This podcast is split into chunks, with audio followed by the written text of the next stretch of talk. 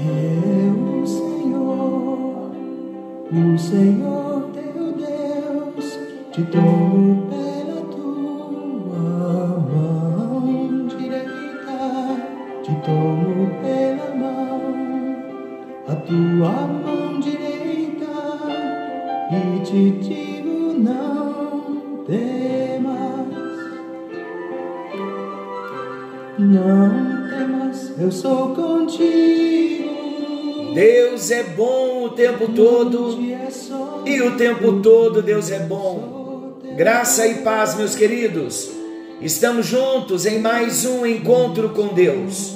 Eu sou o pastor Paulo Rogério e é com muita alegria que estamos juntos para partilharmos da palavra de Deus. Confesso a vocês que estar com vocês no encontro com Deus, na inspiração desta canção, é sempre uma alegria. Já começamos com lágrimas nos olhos, embargados pela presença, pelo quebrantamento que o Espírito Santo traz ao nosso coração. Nós estamos numa nova série caminhando no Evangelho de Marcos e o nosso tema geral é conhecendo Jesus no Evangelho de Marcos. E nós estamos no capítulo 3. Hoje, um novo tema dentro desta série. Vamos juntos? Marcos, capítulo 3, versículos 13 ao 19. Marcos 3, 13 ao 19. Hoje o nosso tema, o propósito da escolha dos discípulos. Vamos à leitura de Marcos 3, 13 a 19. Jesus subiu um monte, chamou o que ele quis, os que ele quis, e eles foram para perto dele. Então escolheu doze homens para ficarem com ele e serem enviados para anunciar a mensagem de salvação. Chamou esses doze de apóstolos. Eles receberam também poder para expulsar espíritos maus.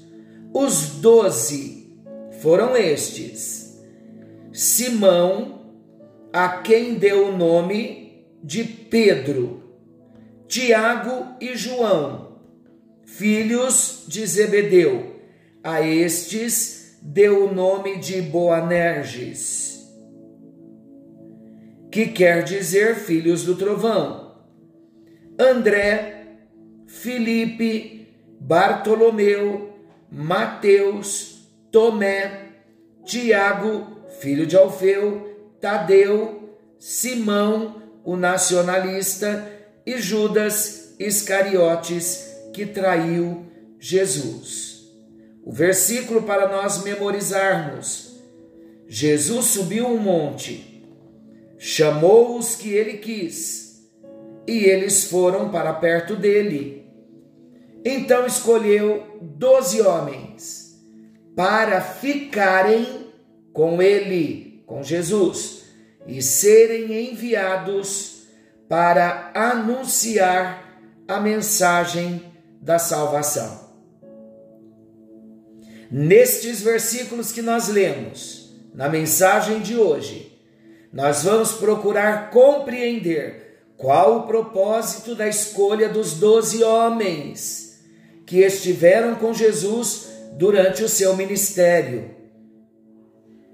O primeiro ponto a destacar: Jesus designou esses doze homens para que estivessem com Ele, com Jesus. Como Jesus deseja estar com seus discípulos. Como Jesus deseja estar conosco. Que alegria nós sabermos que Ele deseja desfrutar da nossa companhia. Ele deseja que sejamos seus discípulos. Simplesmente pelo fato de desejar estar conosco. Agora vamos aos fatos, vamos ao contexto do nosso texto.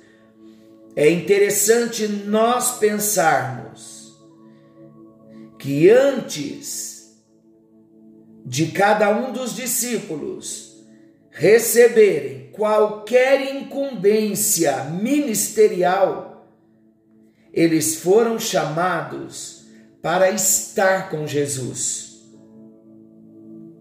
Jesus sabia que precisava investir na vida desses homens, para que eles pudessem receber princípios de retidão, princípios de fé, princípios de amor. O processo conosco é o mesmo. Ninguém chamado hoje já sai correndo com ferramentas nas mãos para anunciar, para trabalhar para Jesus. Os primeiros passos na vida de um discípulo, o Espírito Santo, por meio da palavra, por meio da liderança da igreja, pelo poder do Espírito Santo. Deus usa homens, liderança da igreja, gente experiente pastor, presbíteros, para transmitir princípios de retidão, de fé e de amor.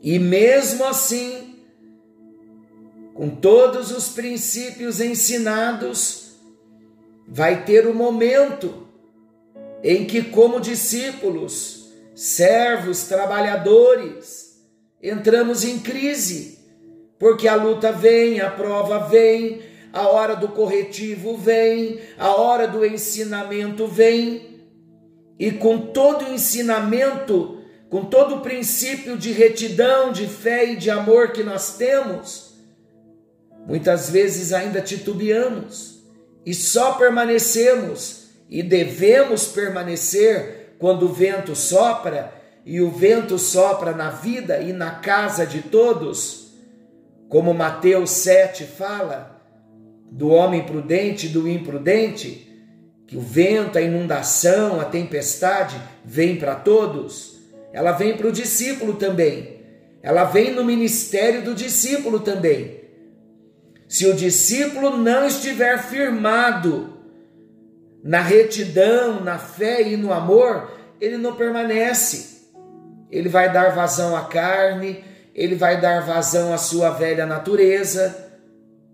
Por isso que nenhum discípulo já sai correndo para trabalhar.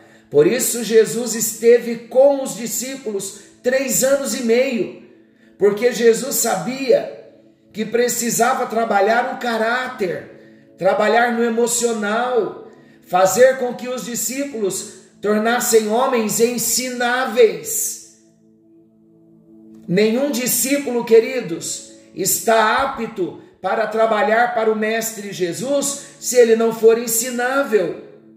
Por isso, antes de trabalhar para Jesus, Jesus desejou estar com os doze. E mesmo estando com os doze, infelizmente, uma frase forte: um deles era o diabo.